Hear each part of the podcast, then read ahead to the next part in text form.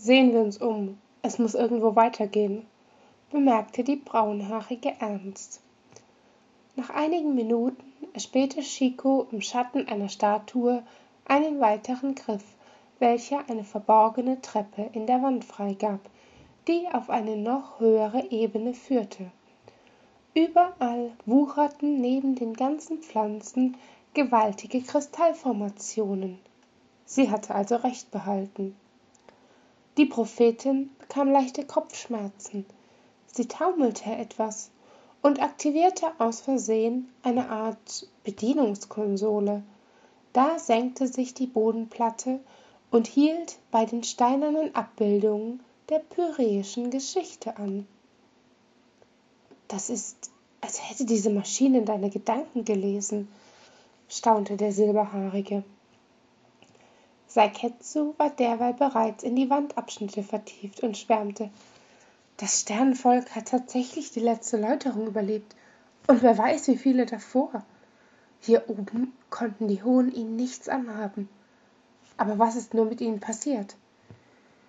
Ich fürchte, um das herauszufinden, fehlt uns die Zeit, entgegnete die Rothaarige nachdenklich und trat näher durchforsten wir die Aufzeichnung nach einem Hinweis auf den Nominus. Wenn unsere Theorie richtig ist, sollten die Pyria ja dieselben Phasen des Zyklus durchlaufen haben. Schritt 1 bezeugte, wie die ersten Menschen begonnen, die Welt zu bevölkern. Das nächste Relief zeigte bereits eine bäuerliche Szene mit mehreren Feldern und einer befestigten Stadt. Die Zivilisation hatte sich gebildet, weiterentwickelt und war anschließend in eine Theokratie übergegangen, wie die Darstellung von knienden Menschen und den beiden Kasten der Sonnenpriester ihnen vor Augen führte und in ihrer Ära die Anbetung der Lichtgeborenen beinhaltet hatte. Dem folgte eine brutale Schlachtszene der Sturz der vermeintlichen Götter, damals durch einen jungen Feldherrn, welcher den Priestern zunächst gedient, dann jedoch verraten hatte. Ähnlich wie Narazul Arantheal. Dieses Ereignis löste ebenfalls mehrere Bürgerkriege aus und die ersten Fälle von rotem Wahnsinn traten auf. Hinter all dem steckten, auf dem Bildnis sehr deutlich aufgezeigt, die Hohen.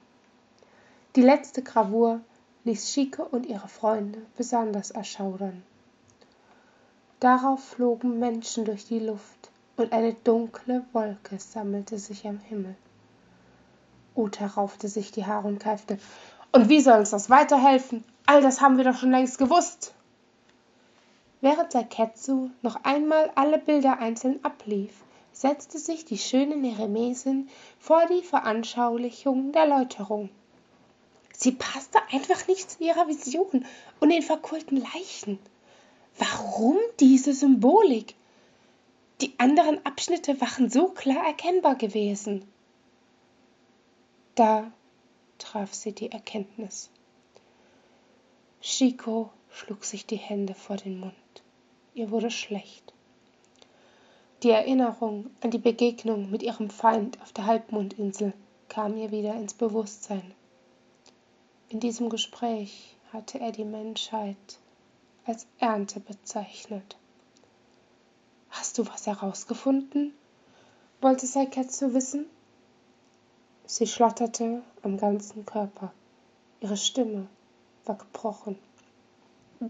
Die, die Läuterung soll uns nicht vernichten. Wir werden nicht verschwinden, sondern zu einem neuen Hohn. Und ich hielt meine zweite Seele für abscheulich, murmelte die Hüterin und schüttelte resigniert den Kopf. Es ist skurril, aber es macht Sinn. Das würde auch Taranor Koareks wahnhafte Vorstellung erklären. Die Zivilisation würde tatsächlich irgendwie aufsteigen. Nur wie verhindern wir das? Ich habe absolut keine Lust zur Lebensgrundlage für solch ein Monster zu werden, schimpfte der Silberhaarige genervt. Seine Liebste berührte ihn am Arm, um ihn zu beruhigen, und sprach wieder ganz sachlich, mit der Essenz eines Hohen. Das Leuchtfeuer benötigt eine Zielsignatur. Es ist so ähnlich wie beim Spüren von Auren. Ich kann unbekannte Personen zwar wahrnehmen, allerdings nur Bekannte identifizieren und genau orten. Und ich dachte, wir hätten nach dieser Expedition den verrücktesten Teil hinter uns. knurrte er